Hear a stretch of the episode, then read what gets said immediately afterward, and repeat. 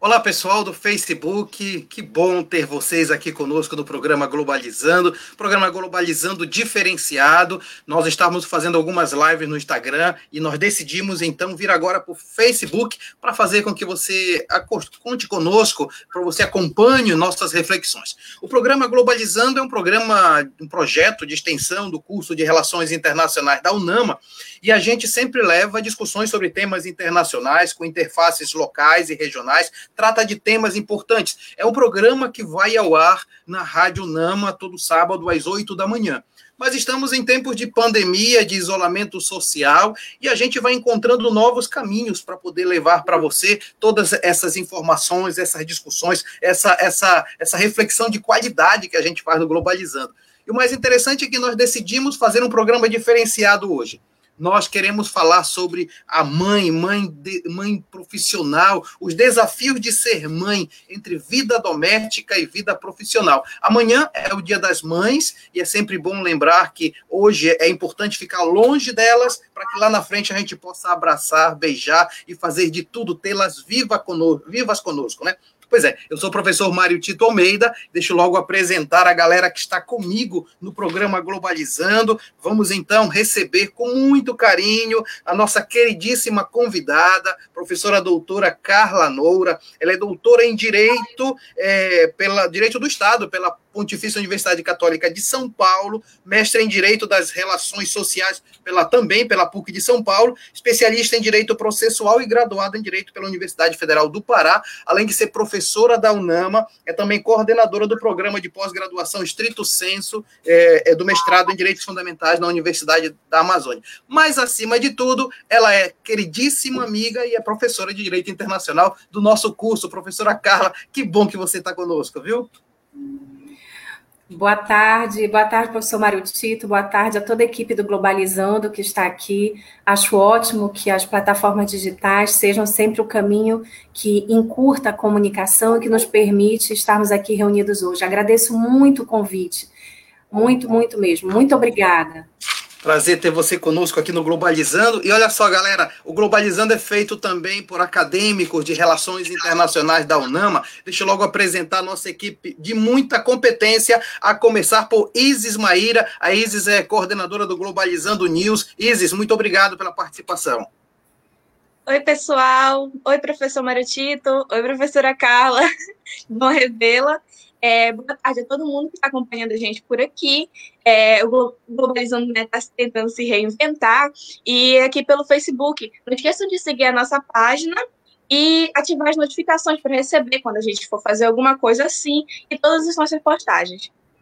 Muito obrigado, Isis. Também quero apresentar a queridíssima Paula Castro, acadêmica do quinto semestre de Relações Internacionais. Oi, Paula. Oi, professor. Oi, professora Carla. Boa tarde a todos que estão nos acompanhando agora. É sempre um prazer estar aqui à frente da apresentação do programa e ainda mais para falar de um tema super especial que é o Dia das Mães. Muito bem, também completando a nossa equipe, vamos receber Cauene Biapina, ela é coordenadora do grupo de mídias do Globalizando. Cauene, seja bem-vinda.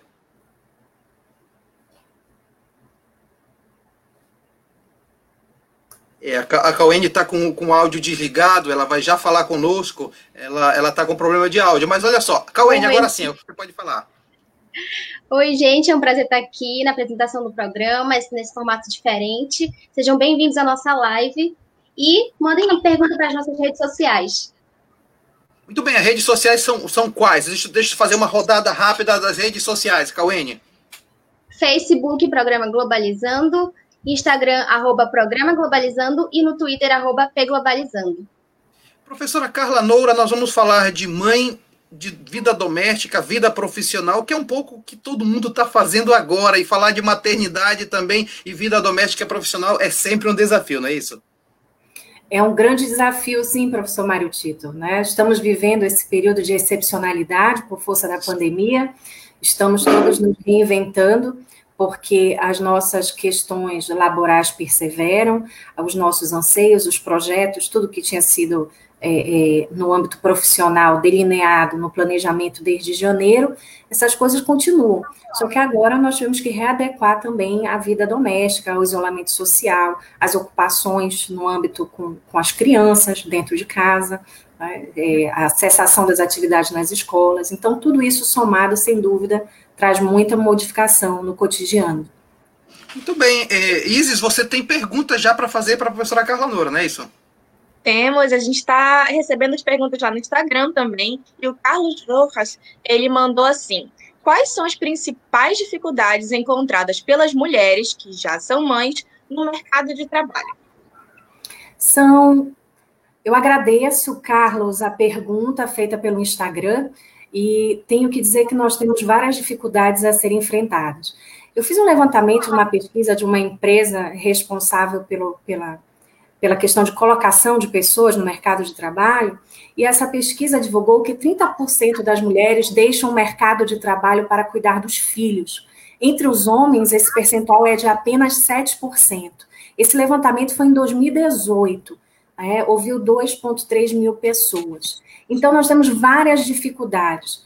Ah, dados mostram que há vários constrangimentos, inclusive, que as mulheres passam no âmbito do mercado de trabalho por causa da maternidade são motivo de queixas para mais da metade das mães esses constrangimentos que passam.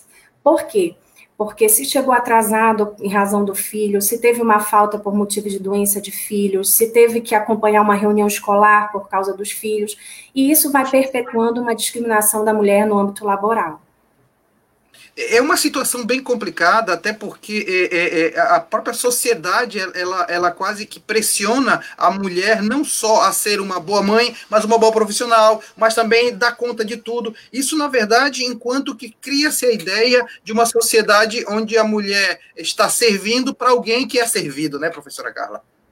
Sem dúvida, professor Mário Tito. Nós temos ainda muito a caminhar no cenário quando se fala de igualdade de gênero é, é, algumas conquistas foram celebradas a partir dos anos 90, quando nós passamos a perceber algumas mulheres ocupando os espaços públicos. Certo. Mas os espaços privados, eles não são adequadamente compartilhados. Com isso, as mulheres elas continuam sobrecarregadas. Ou então a elas é apontado um falso dilema. Né? Eu apelidei de dilema maligno, dizendo que você tem que escolher entre ter a sua carreira profissional e entre a maternidade. Muito bem. Paula Castro, você tem informações para gente? Isso aí, professor. Primeiro, eu gostaria de mandar um abraço para o Otávio Noura Teixeira, para Maria do Carmo Teixeira e pela Ângela Santos, que estão aqui nos acompanhando. Obrigada por estarem com a gente. E agora nós temos uma notícia que a nossa equipe selecionou, lá da revista Veja, daqui do Brasil, que diz o seguinte: segundo pesquisas da Rede Mulher Empreendedora, 75% das mulheres optaram por abrir o seu negócio após a maternidade. O motivo disso seria a vontade e a necessidade de ficar mais perto do seu filho, além das dificuldades da flexibilização de algumas empresas para as mães. Interessante, professora Carla, a ideia de abrir o próprio negócio após a maternidade gera a necessidade de estar próximo. O sistema que nós vivemos ele é muito, ele é muito maléfico, na verdade, que obriga a mãe a se afastar dos filhos por questões de trabalho, não é isso? É um sistema maléfico e que ele vai ter braços e desmembramentos conforme também o poder econômico desta mãe. É, é, uhum. Hoje nós temos um problema muito severo é, em razão da ausência de creches. Né? Nós sabemos que é uma competência municipal o fornecimento de creches. Então, quando as pessoas não têm como fazer frente com contratação de profissionais ou com pagamento de creches particulares, elas têm que deixar os seus filhos com parentes ou com os filhos de idade mais, mais velha, que não necessariamente são maiores de idade ou responsáveis adequados. Então, isso vai é, contribuindo é, é, até mesmo para supressão, além da violência da questão da licença maternidade, desse pertencimento à, à, vivência materna, mas também uma violência a essas próprias crianças que se tornam cuidadoras de outras crianças. Tem uma questão que eu, eu gostaria de levantar com a senhora, o seguinte, essa, essa diferença, essa desigualdade social que perpassa todas as relações humanas, ela se torna ainda mais forte nesses momentos, não é isso? O senhor diz nesse momento da pandemia ou nesse momento não, da... Não, nesse momento da maternidade, falar de maternidade, falar dessa questão da obrigatoriedade, né, de estar presente, renda, fazer renda, mas ao mesmo tempo ter que ser mãe. Ah, sem dúvida nenhuma.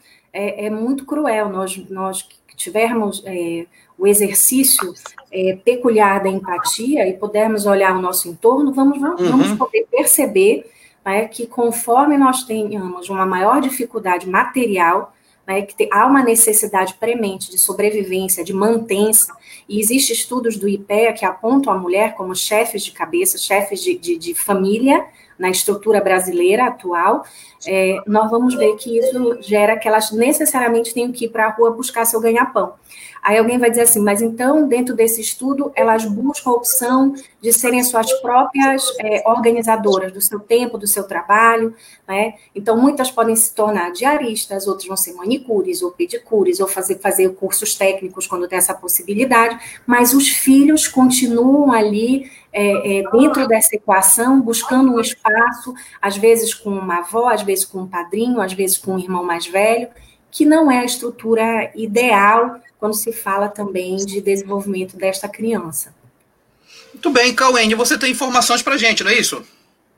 Tenho sim, a gente, a nossa equipe selecionou um conteúdo muito interessante, olha só. Somente 34 países, incluindo o Brasil e países como Reino Unido, Noruega e Suécia, cumprem a recomendação da Organização Internacional do Trabalho, a OIT, de conceder ao menos 14 semanas de licença maternidade com a remuneração não inferior a dois terços de seus ganhos mensais no trabalho. É uma é, informação interessante, interessante, né, Cauene? Sim, sim. Essa licença maternidade, por exemplo, mesmo sendo uma das garantias mais básicas para a integridade da criança, é muito tímida no Brasil ainda.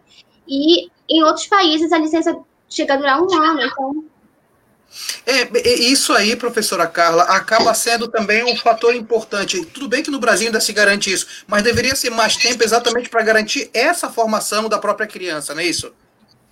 Sabe, professor Mário Tito e a todos que estão nos acompanhando, eu acho muito interessante a denominação dessa licença como licença maternidade.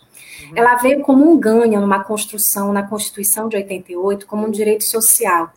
Mas eu acredito que nós teríamos que dar um passo adiante entender que a licença ela não é materna, ela é uma licença em razão do infante, da criança. Uhum. Tanto é que hoje temos decisões judiciais que, quando nós temos o óbito no parto, em que a mãe falece, esse prazo de licença maternidade que a legislação brasileira dá, ele é estendido à figura paterna né? Porque quem precisa do contato humano é a criança, é o bebê, é o recém-nascido. Então, a licença maternidade, ela, ela foi cunhada de início, nós escutávamos comentários até pejorativos, como se fosse um período de recuperação da mãe, em razão do processo de gestação.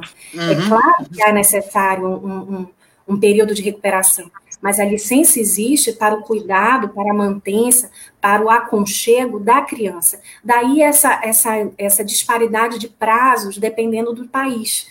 É, alguns países não falam mais em licença maternidade ou licença paternidade. Né? Nós temos licença parental, e essa licença ela é, ela é distribuída indistintamente entre a figura materna e paterna naquele período legal.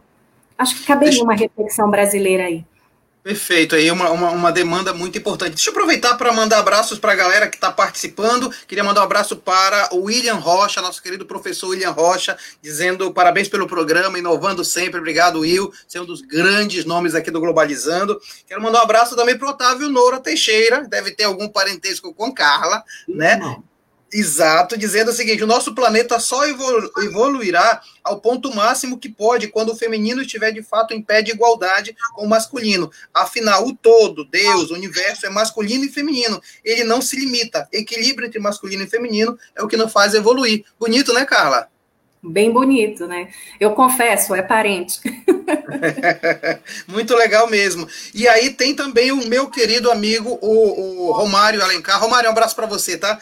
A importância da mulher, do ser mãe, é realmente importante. Lembro em um dos seus rascunhos, Clarice Lispector dizia que as quais eu dou a minha vida, nasci para amar os outros, nasci para escrever, nasci para criar meus filhos. O amar os outros é tão vasto que inclui até o perdão por mim mesma, com o que sobra. As três coisas são tão importantes que a minha vida é curta para tanto. Tenho que me apressar, o tempo urge. Não posso perder um minuto do tempo que faz minha vida. Ele deseja um feliz Dia das Mães. São palavras bonitas, né, Carla?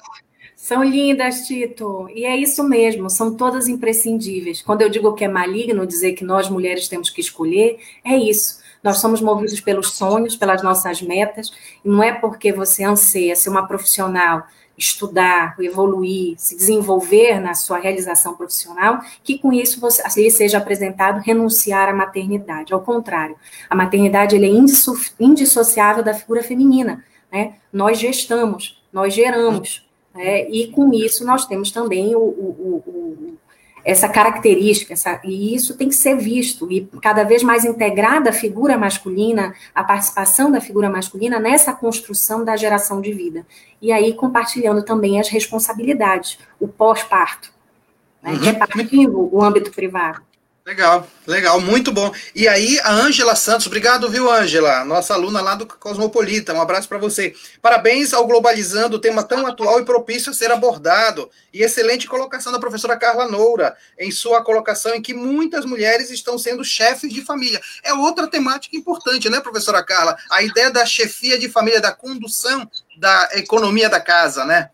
Sim, é a economia da casa e o sustento do, doméstico né? Uhum. Porque muitas mulheres às vezes são deixadas com esses filhos, os homens é, partem aí para outras escolhas, outros cenários na sua vida, e essas mulheres muitas vezes com vários filhos, famílias grandes, são aquelas que vão ser o sustento e o esteio. Isso é tão significativo, é, é, é professor Mário Tito, que tem um programa né, de financiamento de imóveis pela Caixa Econômica para as mulheres nessas condições. Isso é em razão desse recorte demográfico econômico brasileiro.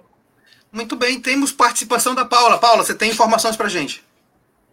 Isso aí, professor. Só lembrando que caso você tenha alguma pergunta, basta mandar por aqui pelos comentários ou então pelas nossas redes sociais.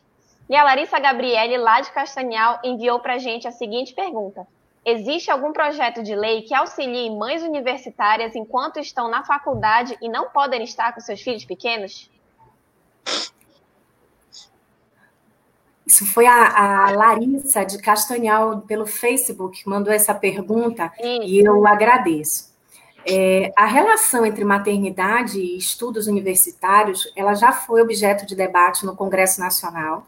É, eu estava vendo recentemente algumas, alguns projetos de lei que não prosseguiram dentro do Senado Federal, que na verdade tem a pretensão de estender a essas universitárias o prazo que já existe de 120 dias da licença maternidade, para que não houvesse um prejuízo nas suas questões acadêmicas. Existe uma, um direcionamento via Ministério da Educação de que sejam feitos os estudos à distância, a aplicação de atividades e tal à distância.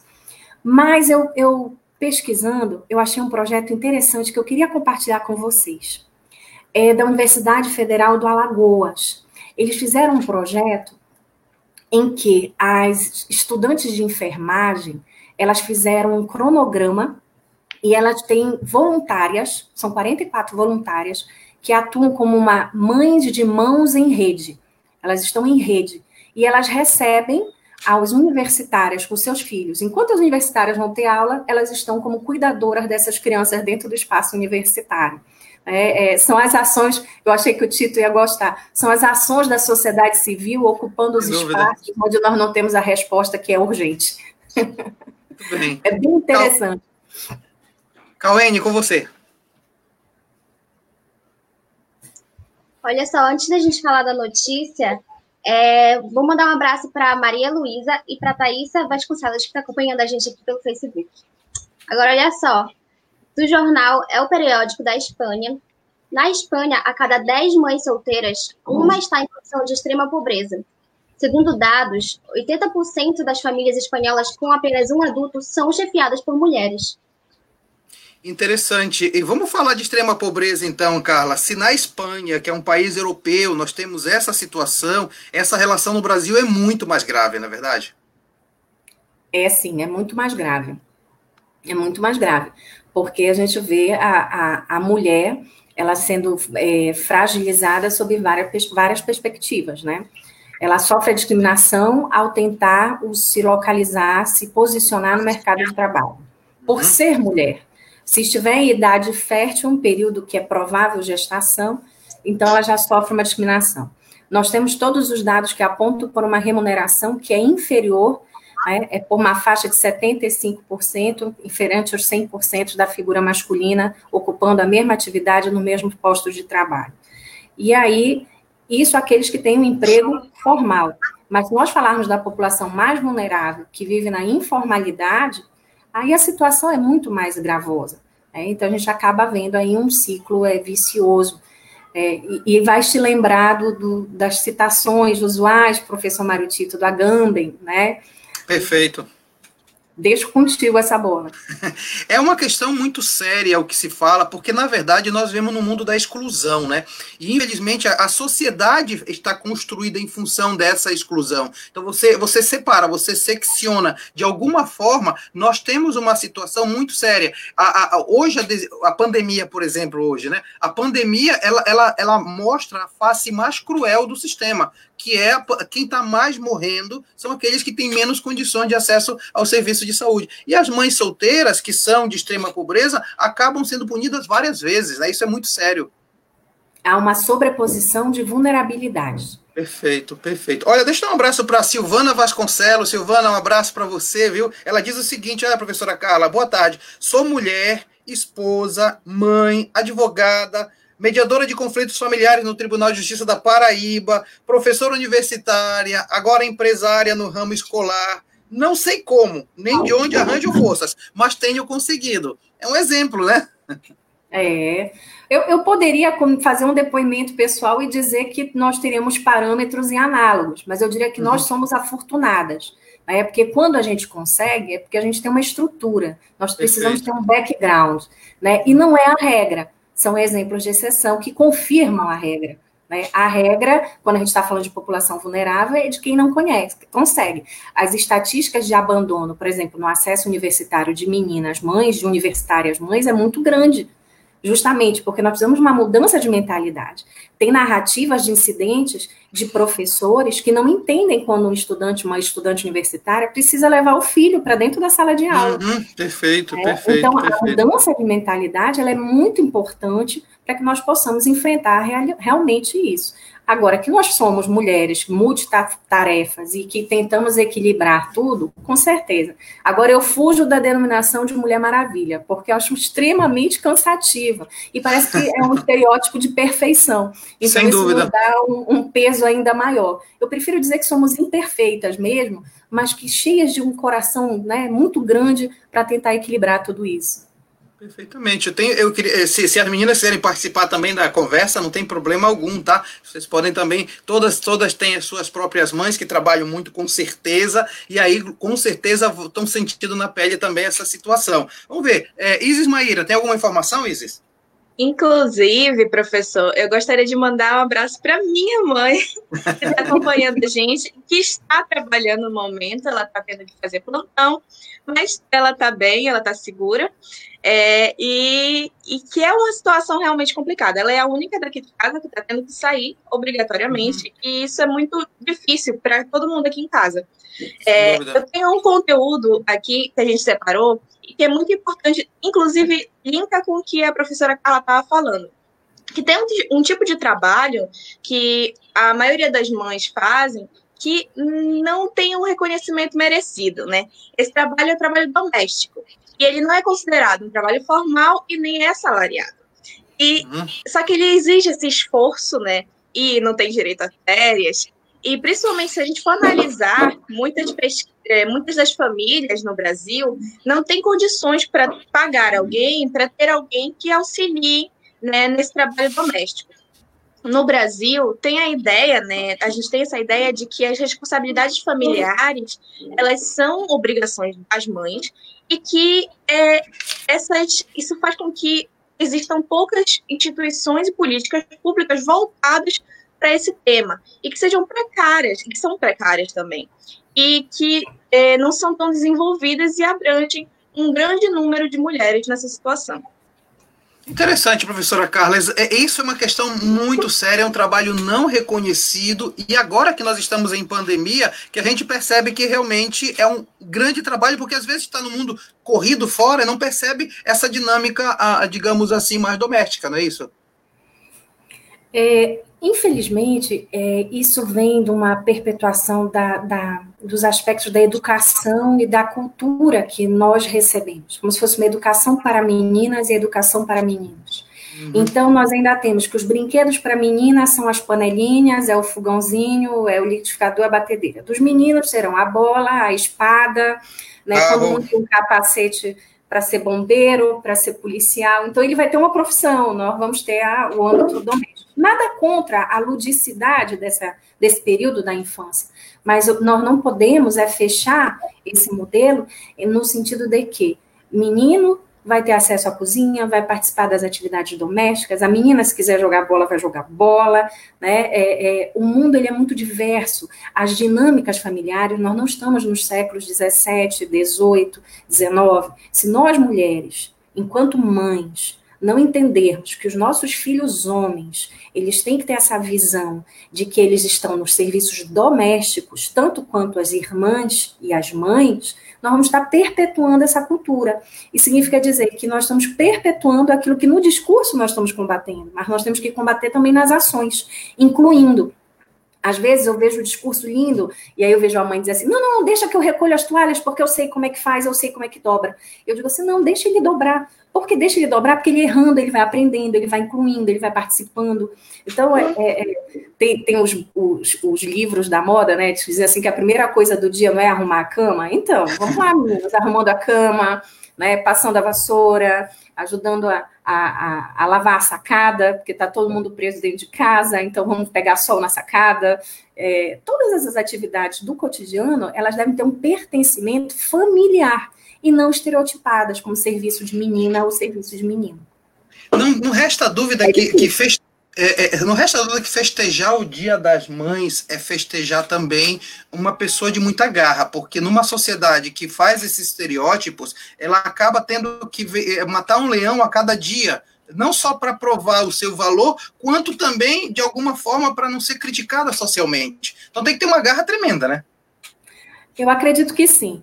E aí, nesse sentido, já que o Globalizando é, é, nasce e vive, e vive no curso de Relações Internacionais, sabendo o tema do nosso encontro de à tarde, eu fui lá no ONU Mulheres, né, ah, pesquisar as frases que nos alimentam, e eu achei um depoimento da subsecretária-geral da ONU, diretora executiva da ONU Mulheres, e eu vou ler um pedacinho aqui para vocês.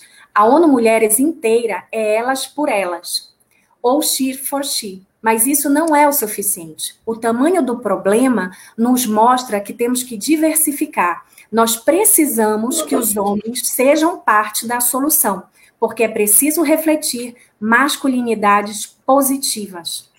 Uhum. E aí, eu queria aproveitar que nós chegamos a meia hora quase do nosso programa e falar um pouco dessa garra da garra que se estabelece entre as mulheres, as várias Marias, e para aquelas mães que estão acompanhando, e para as nossas mães todas, né? Não vale a pena cantar com Milton Nascimento. Maria, Maria é um dom, uma certa magia, é uma força que nos alerta, uma mulher que merece viver e amar como outra qualquer do planeta.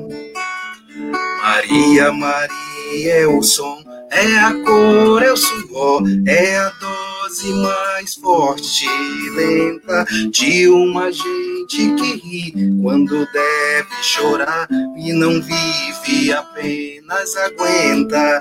Mas é preciso ter força, é preciso ter raça, é preciso ter gana sempre.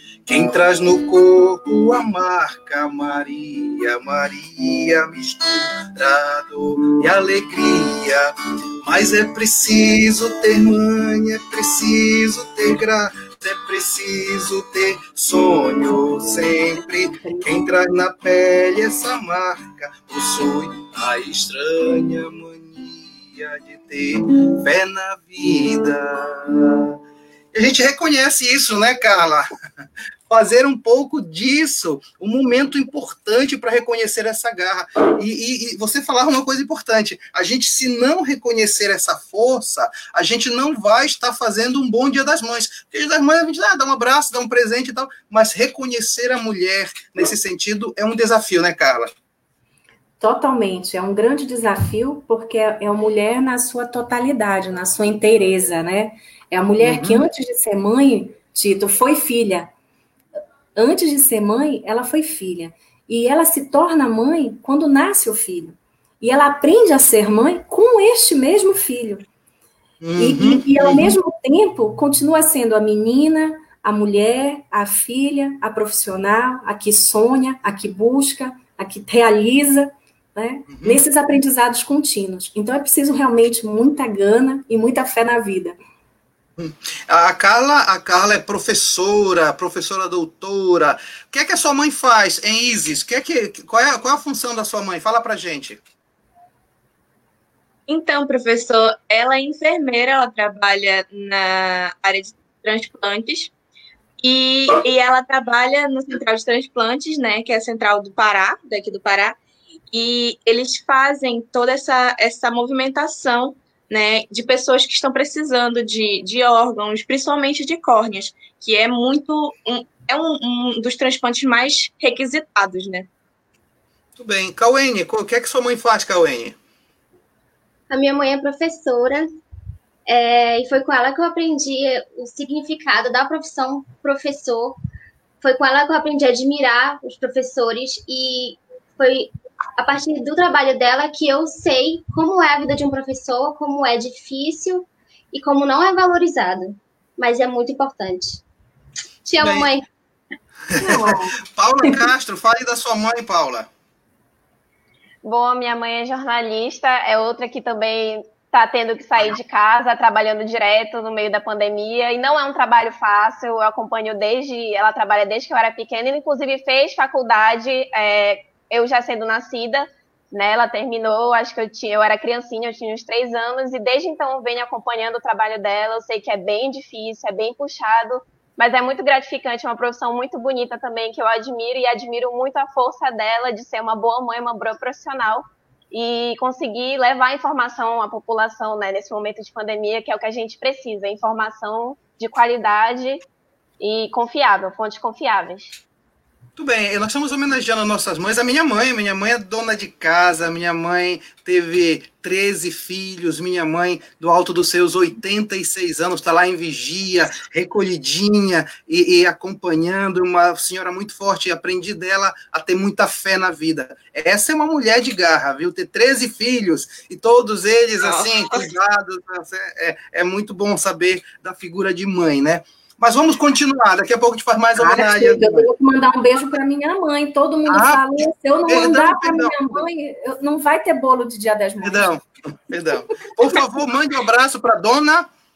Maria do Carmo, mas eu, como a gente aqui está só entre nós, né, e não na rede, é Madoca. Madoca, Pode pronto. Um beijo para Madoca. Cauene, sua mãe? O quê? Seu nome da sua mãe? É Ivonete. Da Isis. É a Dana Vera. Da, da, da Paula. Priscila. E da minha mãe, Dona Rosilda. Dona Rosilda Almeida. Vamos lá, então. Cauene, tem pergunta chegando, né? Tem sim. sim. Chegou uma pergunta aqui no Facebook da Fernanda Campos. E ela quer saber o seguinte: qual órgão a mulher pode procurar para apelar o direito caso a empresa oferte a licença maternidade com um tempo mais curto do qual é determinado pela lei. Vamos lá. A, a licença maternidade é um direito, né? Previsto desde a Constituição, que já veio também espelhado na consolidação das leis do trabalho. É, todas as mulheres que trabalham no país, que contribuem para o INSS, podem fruir da licença maternidade. É válido a todos os empregos com carteira assinada, engloba cargos também de serviço público, temporário, até trabalhos terceirizados, autônomos e domésticos.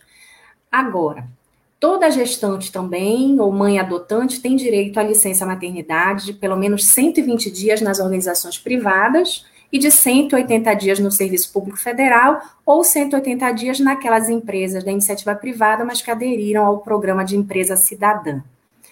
Infelizmente, nós temos dados de que ainda é muito comum que mães, principalmente as, as grávidas, né, sofram algum tipo de assédio ou desrespeito.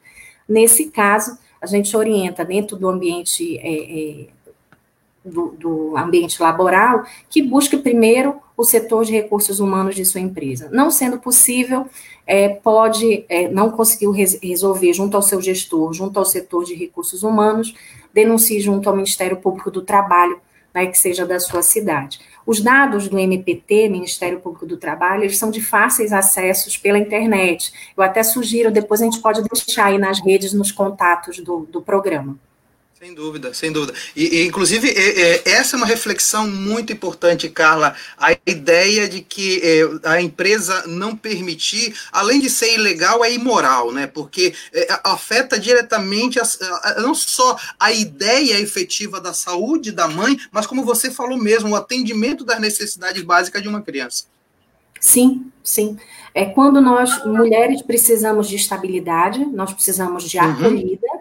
nós temos sim. que lembrar que todos nós fomos filhos, então é nessa circunstância, num ambiente laboral, em que não possam ser, é, e a legislação ela tem uma estrutura, né? O, aquele que é um empregado regular, contribuinte do sistema de seguridade social, no caso a Previdência, o INSS, ele faz jus à licença maternidade. então não há porquê, é, é, não há porquê que isso se torne um, uma situação é, que extrapole, que se perpetue nessa condicionante de discriminação e, e e de opressão. Mas ocorre, viu, professor Mário Tito? Ocorre. Eu conheço casos, e para mim graves mesmo, de mulheres que tiveram seus filhos, estavam dentro da licença maternidade, mas que precisavam voltar a interromper porque tinham medo de perder seus lugares, tinham medo de depois saírem do emprego, tinham medo de perder a importância que tinham na empresa, num dilema que fazia com que essa mãe adoecesse. Acontece. Acontece, isso gera muito, muita Inclusive, isso gera é, danos na questão uhum. do fortalecimento da, da psique da mulher, que, que acabou de passar por um processo que é o parto, né, que muitas vezes pode deixar aí uma depressão pós-parto, que existem diagnósticos nesse cenário. É, muitas vezes elas, elas têm interrompido o período que seria natural de aleitamento materno, por sofrer todo esse estresse, todo esse transtorno. Então, isso tem que ser refletido. Né? Então, a, a os empregadores e empregadoras têm que olhar para essas mulheres, mães, de uma outra forma e cumprindo o mínimo, que é o mínimo disposto na legislação brasileira. Perfeito, perfeito. Temos participação, Isis Maíra, tem mais informação, não é isso? Tem sim, professor. A gente estava vendo aqui da, da revista eletrônica Conjunto do Brasil, desde 2019, por decisão tomada no STF, grávidas e lactantes são proibidas de trabalhar em ambientes insalubres. A proteção da mulher grávida ou lactante é configurada como um direito instrumental, tanto da mulher quanto da criança, como a professora estava falando agora, né? E tá aí uma coisa que eu, eu sempre considero, viu, professora Carla, que há uma interveniência de vários direitos aqui, na verdade, né? É, inclusive o direito à, à alimentação saudável, porque que alimento mais saudável se não o leite materno? Então é uma questão de segurança alimentar e nutricional também, né? É. Eu sou um pouco reclamona, sabe, a respeito da legislação em, em prol da, da maternidade. Depois que eu fui mãe, é que eu fui entender o outro lado da maternidade. E o legislador, ele, de fato, foi um avanço, prevê o aleitamento materno. Mas eu acho que ele nunca acompanhou o aleitamento materno, porque ele dá dois Até intervalos porque... de 30 minutos na jornada. Até porque ele é o legislador, né? Às vezes é fica no masculino. É, nós precisávamos da legisladora. Isso. Porque eles colocaram 30 minutos de intervalo né, duas vezes, 30 minutos de intervalo na jornada, ou a antecipação de, um, de 60 minutos para a saída do, do, do trabalho, é, para lactante. Eu, aí eu brinco, mas onde vai ser esses 30 minutos de aleitamento? Vai ser dentro do ônibus, vai ser no deslocamento até a criança, né? E vem cá, depois que alimenta a criança, que ela dá aquele soninho, você tira do calor e do cheiro, mãe tem cheiro, tira do cheiro da mãe, do acalanto, né? Por que, que aquelas, aqueles bebezinhos que nascem prematuros, por que, que existe um programa chamado Mãe Canguru? Perfeito, porque, por causa da proximidade, precisa né? Precisa de gente, precisa é. de calor humano, precisa de colo. Então, nutrir, o aleitamento materno é muito mais do que dar o leite. É aquele momento de nutrição completa.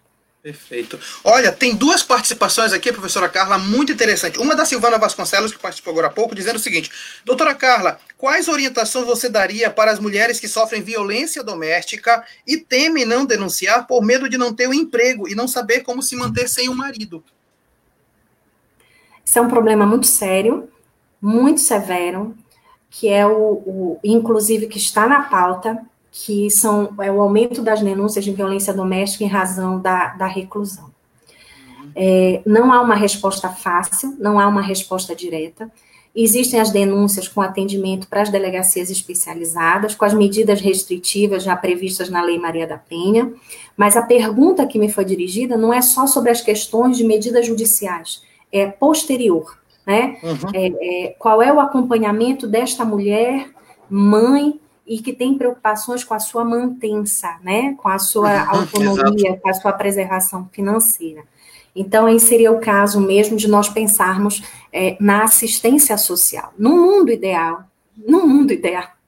Né? Nas condições é, normais de temperatura e pressão. No mundo ideal. Obrigada, me ajude. Porque seria isso mesmo. Nas condições normais, nós teríamos que ver a assistência social, que teria que acompanhar esta mulher que foi vítima, ou é vítima, porque foi é, no ano passado, ela é vítima. Eu digo que a violência física, eu digo não, eu leio, eu estudo, eu acompanho ah, os textos, os, os, os, números de violência contra a mulher há mais de 15 anos. E eu digo que a mulher, quando ela já está no estágio a sofrer a violência física, é porque a violência moral, a psicológica, a econômica, todas essas elas já vieram anteriormente.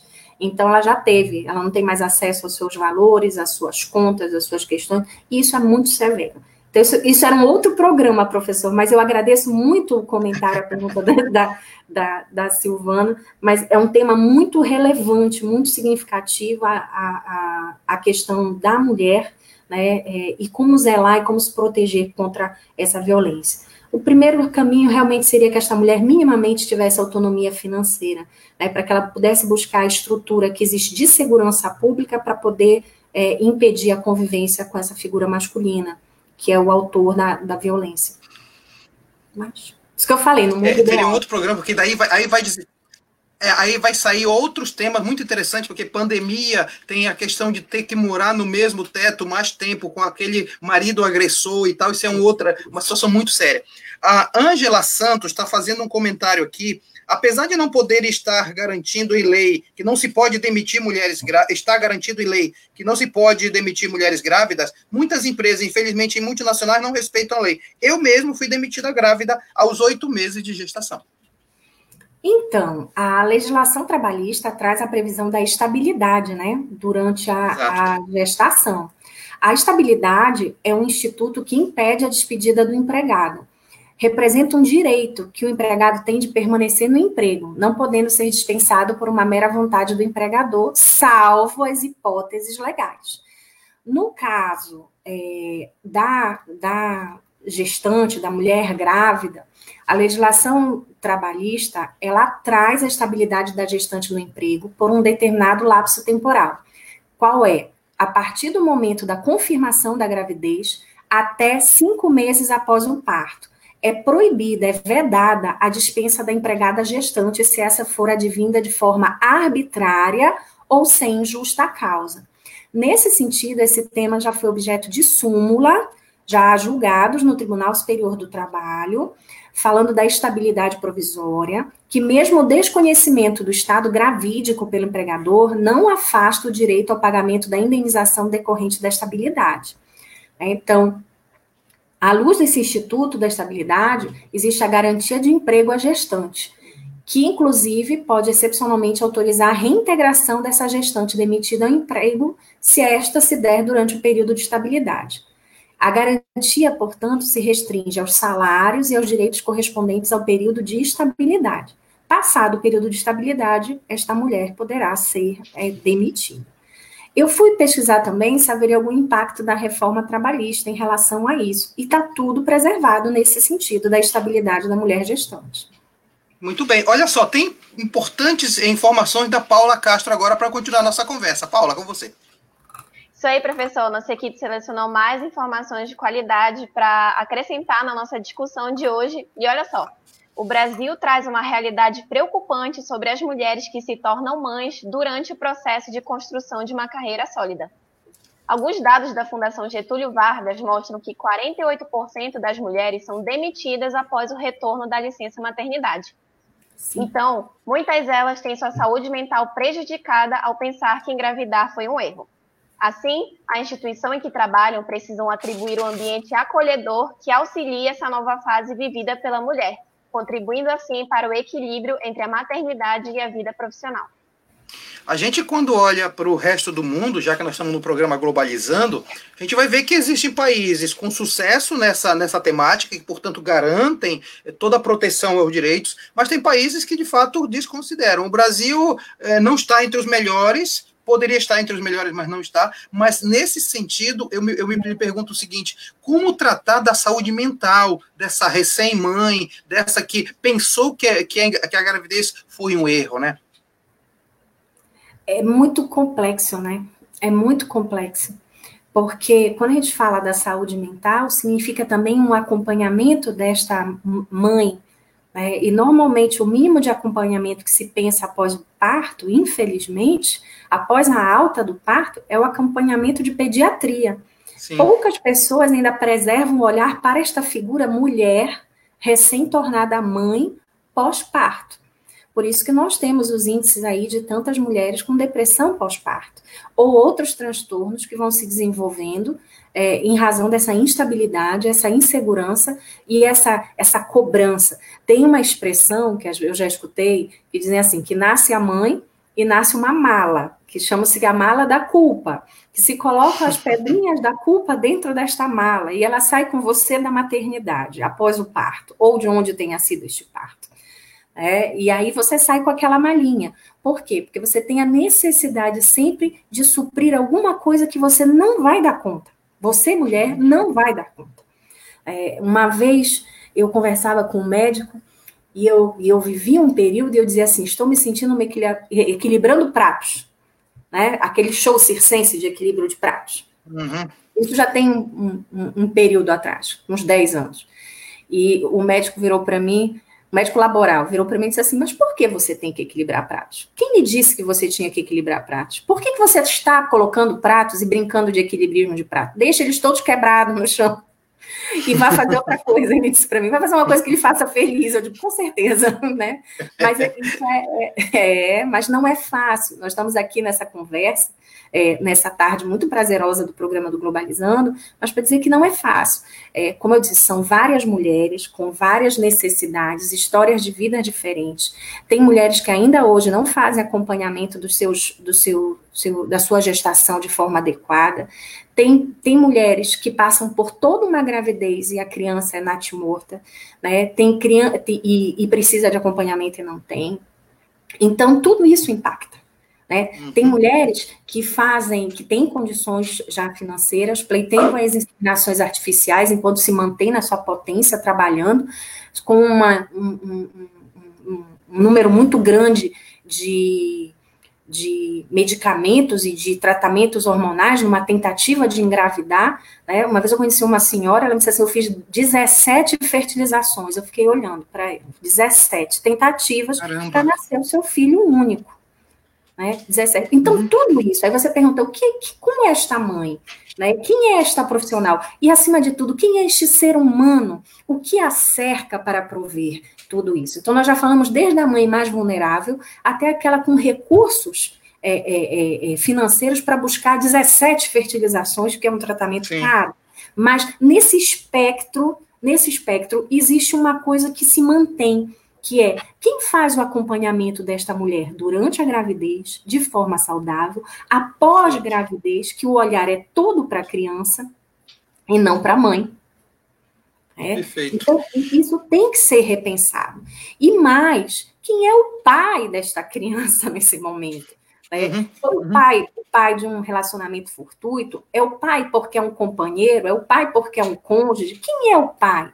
São os avós que vão assumir essa criança? Essa gravidez é de uma adolescente?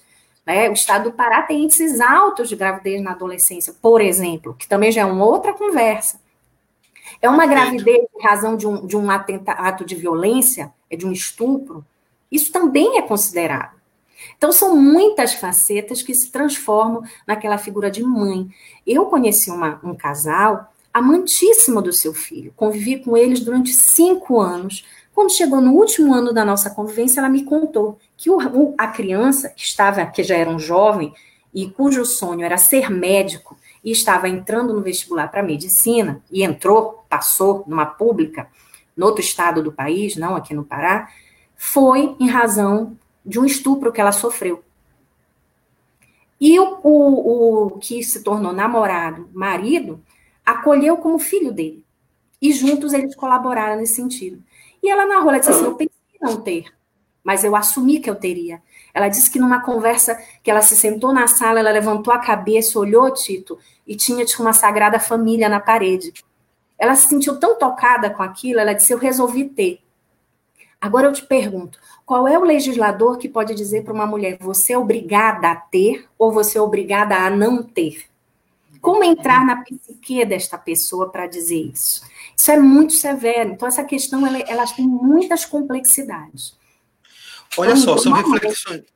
Sim, pois é, são reflexões importantes. O que, o que a gente no Globalizando está fazendo é levantando todas essas questões para mostrar o quanto é importante o Dia das Mães. O Dia das Mães ele é, ela é importante para mostrar esse carinho por tantas pessoas que são não só guerreiras no sentido que batalharam, mas são pessoas que, ao terem sonhos, se tornaram imprescindíveis para nós. Né? É, é, a gente, quando faz o Globalizando, pensa sempre em homenagear também essas, essas mães. Né? E a gente, a gente pensa um pouco de que forma essas mães são imprescindíveis para nós. Como é que elas efetivamente podem se tornar cada vez mais imprescindíveis? Né? A, a Adriana Calcanhoto tem uma música que, logicamente, não foi pensada para mãe, mas que cai muito bem agora, pensando nas mães. Né? E vamos ver se dá para a gente homenagear as mães também agora, tá? Avião sem asa, fogueira sem brasa, sou eu, assim sem você. Futebol sem bola, pipi sem frajola, sou eu, assim sem você. Por que é que tem que ser assim? Se o meu desejo não tem fim, eu te quero a todo instante, em mil alto-falantes. Vão poder falar por mim. Amor sem beijinhos, bochecha sem Claudinho, sou eu, assim sem você. Circo sem palhaço, namoro sem abraço, sou eu, assim sem você. Tô louca pra te ver chegar, tô louca pra te ter nas mãos deitar no teu abraço e tomar o pedaço que falta no meu coração. Eu não existo longe de você. E a solidão é meu pior Eu conto as horas para poder te ver, mas o relógio tá de mal comigo. Por quê? Por quê? Sem chupeta, o meu sem Julieta, sou eu, assim sem você. Carro sem a estrada, queijo sem goiabada, sou eu, assim sem você. Por que é que tem que ser assim? Se o meu desejo não tem fim. Te quero a todo instante, em mil alto-falantes. Vão poder falar por mim. Eu não existo longe de você. A solidão é meu pior castigo. Eu conto as horas pra poder te ver. Mas o relógio tá de papo. Nossas mães, eu não existo longe de você. A solidão é meu pior castigo. Eu conto as horas para poder te ver, mas o relógio tá de mal comigo. E eu sempre digo que a gente está longe das mães, eu estou longe da minha, as meninas já estão com elas em casa, né? A sua também está longe, né, Carla? Mas quantas, pessoas estão, vão passar o Dia das Mães longe das suas mães. Seja porque estão longe, porque vivem em cidades, em casas diferentes, e seja porque ou ela está no hospital, ou está passando por esse momento difícil de saúde. É o momento da gente, sinceramente, lembrar dessas mães como, como alguém que é precioso demais e precisamos cuidar. Cuidar, assim, de maneira absurda. E talvez aqui, viu, Carla, resida a maior motivação para nós não sairmos de casa. Eu posso ter uma certa saúde, vocês podem ter uma certa saúde, mas a gente pode ser portador. A gente não é do grupo de risco, mas é, é, é do grupo também de transmissão. Então, às vezes, é melhor sofrer um pouquinho à distância, isolados, nunca sozinhos, mas lá na frente dá aquele abraço, quem sabe no Sírio, quem sabe no dia, da, no dia de Natal, no Ano Novo, mas guardar isso, né? É importante fazer essas homenagens às mães que estão longe, né, Carla? Com toda certeza. Eu estou aqui segurando a emoção, porque as duas, o teu, o teu top five, a primeira música do Milton Nascimento Maria, eu era criança, cantei na escola para minha mãe. A segunda Revela música... a nossa idade, né? Revela a nossa idade, né? É. A segunda música que você escolheu, a minha filha canta para mim. Muito então, bem. Firme, eu tô aqui firme, me segurando. Vamos então para o último quadro do nosso programa, já aqui da, do nosso Globalizando Especial pelo Instagram. É, Isis Maíra, tem pergunta, né? Tem sim. Antes de falar a pergunta do João, é, inclusive, é, essa música que o senhor cantou agora, eu cantei para minha mãe, como a, a, filha da professora Carla cantou para ela. Eu já cantei bem petititinha, lá no Gentil, quando ainda era um pequeno bebezinho, e aí a gente fez uma apresentação e eu lembrei disso agora. Lindíssima essa música, eu adoro muito. Bom, é, bom. Então, tem uma pergunta aqui do, do João, que na verdade a gente já estava conversando um pouco, mas acho que a professora vai só especificar é, que é assim, ele está mandando lá pelo Instagram, aproveita e segue a gente lá, no programa Globalizando, é, e ele está perguntando assim, existem leis trabalhistas que amparam a mulher no período da gestação? Muito bem, obrigada, João Marcos Lima, pela pergunta, pelo Instagram do Globalizando. É, Isis, obrigada. Fiquei aqui emocionada, te imaginando também assim, pinguinho cantando. É, sim, João Marcos, nós até já abordamos por aqui, né? Existe uma previsão é, de proteção, desde proteção à maternidade, com previsão na Constituição Federal, além de uma série de é, um conjunto de normas abaixo da Constituição, da Constituição prevista como a consolidação das leis do trabalho e outras legislações esparsas. Então, nós temos aí desde um direito maior, do direito à, questão de gênero na, na, nas atividades laborais, a proteção da maternidade, a proteção da infância, mas a gente sempre começa analisando a nossa lei maior, né, que a gente chama que são a, a questão dos cânones constitucionais, que é aquele núcleo maior de conteúdo de direitos fundamentais na nossa Constituição. E lá está a maternidade protegida.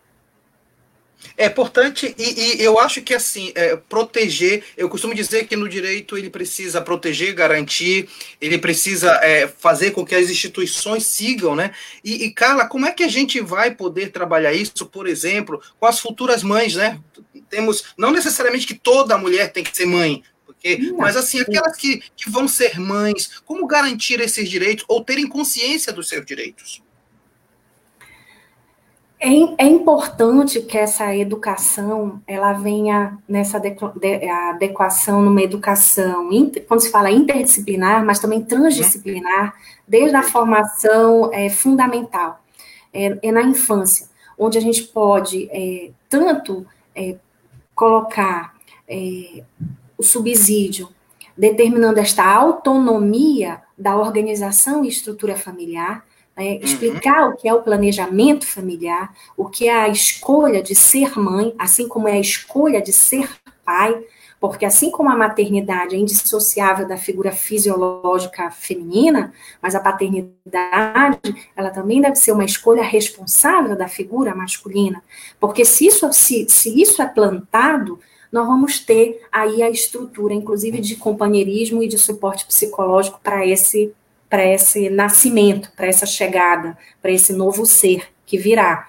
É, então, eu, é, parece lugar comum, mas é a minha bandeira e eu sei que é a sua também, Tito, porque lá botamos na mesma trincheira, mas é uma educação mesmo, uma educação das mais tenras idades, no sentido de entender que ser pai, ser mãe é, é uma escolha, mas é uma escolha que deve ser dada de forma consciente, um passo consciente, sabendo que a vida não é igual antes da maternidade ou depois da maternidade, no sentido de que é, você tem renúncias, você tem ganhos, você tem alegrias, você tem anseios. Já contei da malinha da culpa, já contei da, da, da falsa Mulher Maravilha, né? Falei de todas as questões. E tem as alegrias da, das, das, músicas, dos beijos, dos carinhos, dos risos, da, da, amizade que é construída quando os filhos vão crescendo. Então, é, solução não há esse é o ciclo da vida, né, daqueles que vão nascendo e outros que vão partindo, e nesse ciclo da vida, eu acho que o que muda nessa trajetória é essa consciência que nós podemos plantar desde os primeiros momentos é, para as crianças, meninas e meninos, né, o quanto é, esse respeito ao ser humano, esse respeito a esse direito maior que é o direito à vida. E, portanto, se a gente respeita esse direito à vida, não tem como não defender a maternidade, não uhum. tem como não entender a figura mãe, né, dentro desse direito maior que é a vida. Acho que é por aí, Tito. Beleza. E, e nesse sentido também tem informações da Paula. Paula, o que é que você pescou para a gente aí? Aí, professor, nós temos mais uma manchete que a nossa equipe selecionou e dessa vez é lá do jornal BBC do Reino Unido que diz o seguinte: Dia das Mães na Inglaterra tem a pior queda no comércio nos últimos 30 anos. O mercado do varejo de flores, que geralmente é aquecido com essa época, ficou desfalcado. Entretanto, empresas de delivery apresentaram um crescimento significativo. Vamos falar de mercado, vamos falar de presentes, vamos falar de homenagens. É, na Inglaterra, a queda foi absurda, no Brasil, claro, tá todo mundo em casa, na Itália também, nos Estados Unidos também. Teve uma cidade hoje no Brasil que abriu as portas é, é, para vendas e foi uma irresponsabilidade muito grande. Eu tenho certeza que as mães não gostariam de saber que aquele presente foi comprado em tempo de pandemia, né? E, e mas uma data como o Dia das Mães acaba sendo também uma data comercial demais, né, Carla? Perdendo um pouco o sentido, vamos dizer assim, mais próximo, a proximidade e a presença, não é isso? É, é, existe um calendário de compras, né, nacional. Hum, Nós é. temos as compras do Réveillon, do início do ano, as liquidações de janeiro, as compras escolares, quando você só vê material escolar. Então, existe um calendário para o comércio, é, existe um calendário, né? O calendário da Páscoa, é, é, aí vem Dia das Mães, aí vem o calendário da festa junina, aí tem as roupas das férias de julho aqui para nós, da região norte, o Pará, em especial. Aí você tem Dia dos Pais, aí depois você já tem tudo que também existe o lado do comércio, o sírio, com todos os alimentos típicos, os, as roupas, os enfeites, o, tudo do período. Então, é, aí você já tem ali já um encaminhamento para o Natal. Então, existe um calendário, um cronograma. Então, o que os ingleses, que são super conhecidos pelas suas flores, em especial suas rosas, se sentiram, é uma consequência uhum. da pandemia, né? Por exemplo, nós estamos aqui com um lockdown, nem, nem que queiramos, não podemos, não devemos, uhum. né? Salvo o uhum. descumprimento expresso aí da, da, da legislação, especial decreto, é ter acesso a, a lojas. Agora as pessoas estão se valendo do delivery. Eu acho que a reinvenção, eu tenho visto aí na, nas federações de comércio, é, para quem trabalha com comércio, a reinvenção está mesmo nisso, nas parcerias, nos deliveries. Né? Outro uhum. dia eu recebi, faça um almoço do Dia das Mães, com sobremesa, com não sei o que que eles entregavam, já assim, comiam de 24 horas antes. Aí eu então, assim, a, a, a, claro que todos os segmentos querem sobreviver e estão inovando. Nós não estamos aqui usando uma plataforma, fazendo um programa diferente. Inovação e criatividade, né? inovando. né? Pois é, estamos inovando e, e um formato muito aprazível, vou logo dizer. Mas, mas uh, o comércio, sem dúvida, vai ter um, um, um recuo grande. E, mas eu acredito que você, o economista, deve estar tendo um raio-x diferente ainda, né? Mas o meu lado é que os contratos estão todos sendo revistos, viu? O lado jurídico. É, isso, isso realmente vai afetar o mundo pós-pandemia, vai ser um mundo diferenciado do ponto de vista econômico. Tenho só receio, viu, Carla, e meninas que são minhas alunas, é, é, a, a, a Izzy vai ser no próximo semestre. É, a ideia é que, infelizmente, o meu receio é que o mundo que está chegando aí ponha em prática o famoso ditado paraense: farinha pouca, meu pirão primeiro. Isso pode ensejar mais, mais luta, mais conflito, mais guerra, sabe? É, e existem pessoas que, que propagam um discurso dizendo que essa, esse momento de pandemia é para nós retomarmos um espírito de solidariedade. Sim, é uma esperança, um outro, né? É uma esperança. E existe um outro lado mais do realismo, né, da, da, da, outra versão, que vai dizer que as tendências, em razão dos parâmetros econômicos, eu acho que nós mais velhos já estamos saindo do lado kantiano para o lado realista, de dizer que realmente, o, o, aqui é uma, é uma discussão de relações internacionais, mas que realmente, mas que realmente é, a, a economia, é, quando nós temos a recessão, normal, é, nós vamos ter esse distanciamento, né? Nós estamos voltando, o direito internacional está em crise, né? É, é, Sim. Tipo, e isso por si só já é uma, uma conversa muito boa para a gente tirar ilações. A gente não tem certeza, a gente, quando muito, pode fazer especulações, predições, é, mas todas são suposições, são supondo coisas, né? Porque nós não temos balizas. Mas eu participei outro dia desses webinar, e era um webinar com um professor da Alemanha e uma professora dos Estados Unidos. E eu até compartilhei as principais informações desse webinar com meus alunos de Direito Internacional na última aula de Relações Internacionais.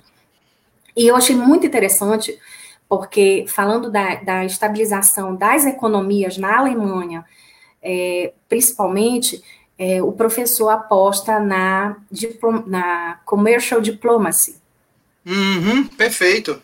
Diplomacia corporativa e comercial. E, e, deixa eu dar a palavra agora para a Cauene, que tem informações para a gente. Cauene, você. O microfone está desligado da Cauene. Agora. Eu escutei. Vai, pode ir. Pode ir, pode ir. Olha só, nossa equipe selecionou mais algumas informações para complementar nossa discussão. E é o seguinte: a busca por oportunidades no mercado de trabalho acompanha desafios maiores para as mulheres. Muitas vezes em um período específico e, especial da, da vida, que é a gravidez. Conciliar o trabalho e a maternidade continua sendo um desafio para a maior parte das mulheres que esbarram com preconceito e incompreensão nesse meio corporativo. E a falta de flexibilidade e oportunidade, além do desrespeito à legislação, ainda são algumas barreiras ou desafios para as mulheres esse desafio que nós conversamos, Carla, ela, ele traz para a gente uma necessidade da gente sempre fazer a construção de um mundo que seja melhor, né? E, e a gente está para terminar o programa, Carla, e eu, eu sei que você é fã, e você até foi no programa é, Globalizando da Rádio é, com, com relação a esse tema. Eu vou ler aqui uma, uma, uma tradução de uma música, você vai me dizer de quem é, tá? Quando eu me encontro sozinho em momentos de problemas, minha mãe Maria chega até mim, vem até mim, falando palavras de sabedoria. Deixa estar.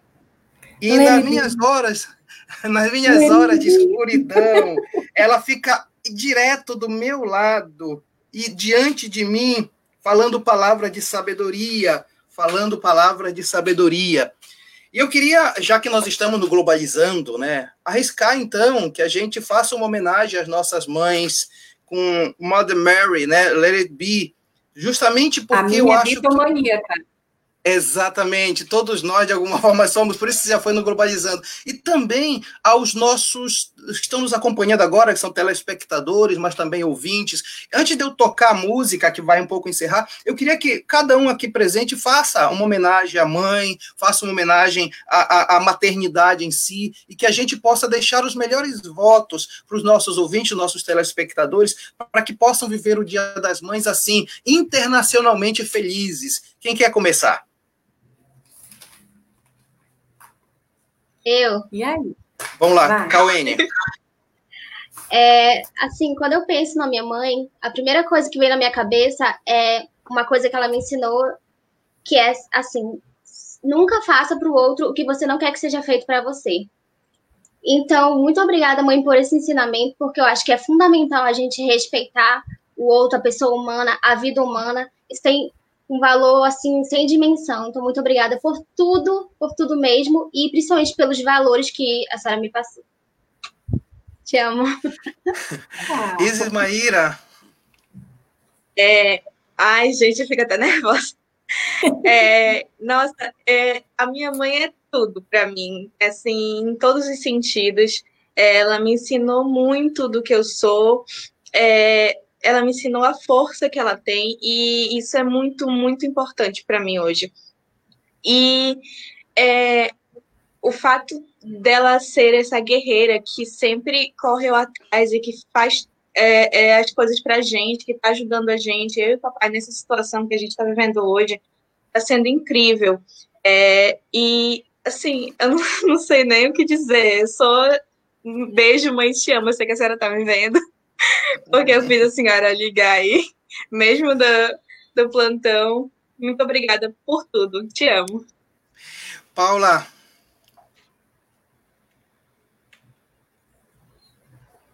Cadê a Paula? Tô aqui. Tá me vendo? Vamos lá. Já, agora sim, vai. Já?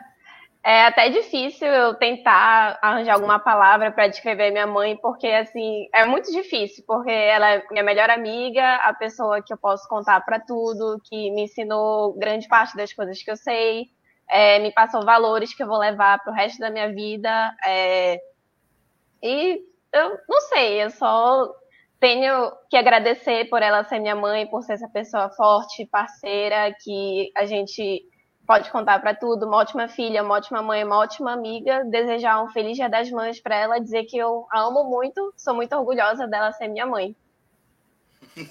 Carlinha? Quando passou essa semana, eu estava refletindo sobre mãe, e a gente está falando de a Inglaterra não as mães não receberam as rosas, mas as, as mães podem receber poemas, né? Exato. E aí eu estava pensando, o que seria mãe? E aí eu escrevi uma coisa, eu vou compartilhar, olha a ousadia, vou compartilhar com vocês, tenham paciência. Oh. Por favor. Mãe é porto. Porto, ponto de início, ponto de partida de saberes primeiros, de primeiras descobertas. Mãe é porto, porto de acolhida, os melhores abraços, os perfeitos laços que habitam em nós. Mãe é porto, porto paragem, mesa fartas, risadas altas, paradas em filmes e artes compartilhadas. Mãe é porto, porto destino, por todas as voltas que damos.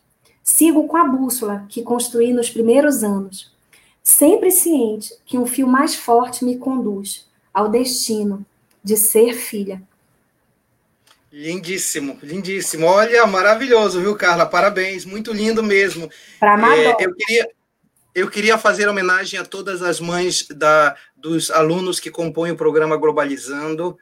É, a Carol está no backstage aí, cuidando da nossa transmissão. A Carol, que é coordenadora do nosso programa, a Carol, que também é, coordena a gente, e todos os membros do Globalizando que têm suas mães. Realmente uma homenagem especial. Uma homenagem especial à dona Rosilda Almeida, que está lá em Vigia, acompanhando. A Leila, que é mãe dos meus filhos. Então, assim, é, é para é fazer homenagem a todos. A mãe Maria, a mãe de todos. Vamos ver se eu consigo cantar, tá?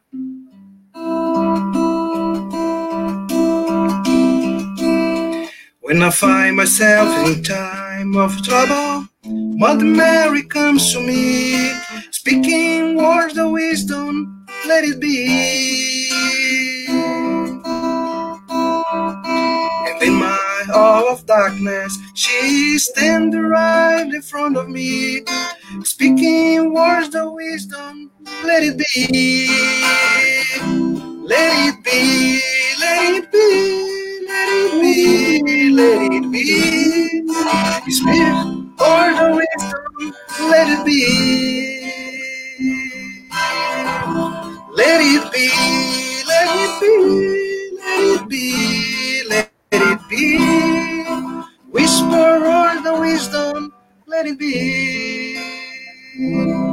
Olha, que nossas mães sejam maravilhosas, que sejam abençoadas por Deus e que você que nos acompanhou hoje no Globalizando Especial do Dia das Mães, tenham também suas mães abençoadas e aquelas que estão no céu, que sejam modelos, exemplos e força para continuar caminhando. Força para todos, beijo para todos, muito obrigado por hoje, viu? Muito obrigado mesmo. Tchau, Carla, tchau, Isis, tchau, Paula, tchau, Cauene. Tchau, tchau. tchau Obrigada pelo convite, tchau. foi um prazer. Tchau, equipe maravilhosa do Globalizando. A Carol já pode desligar a gente, né?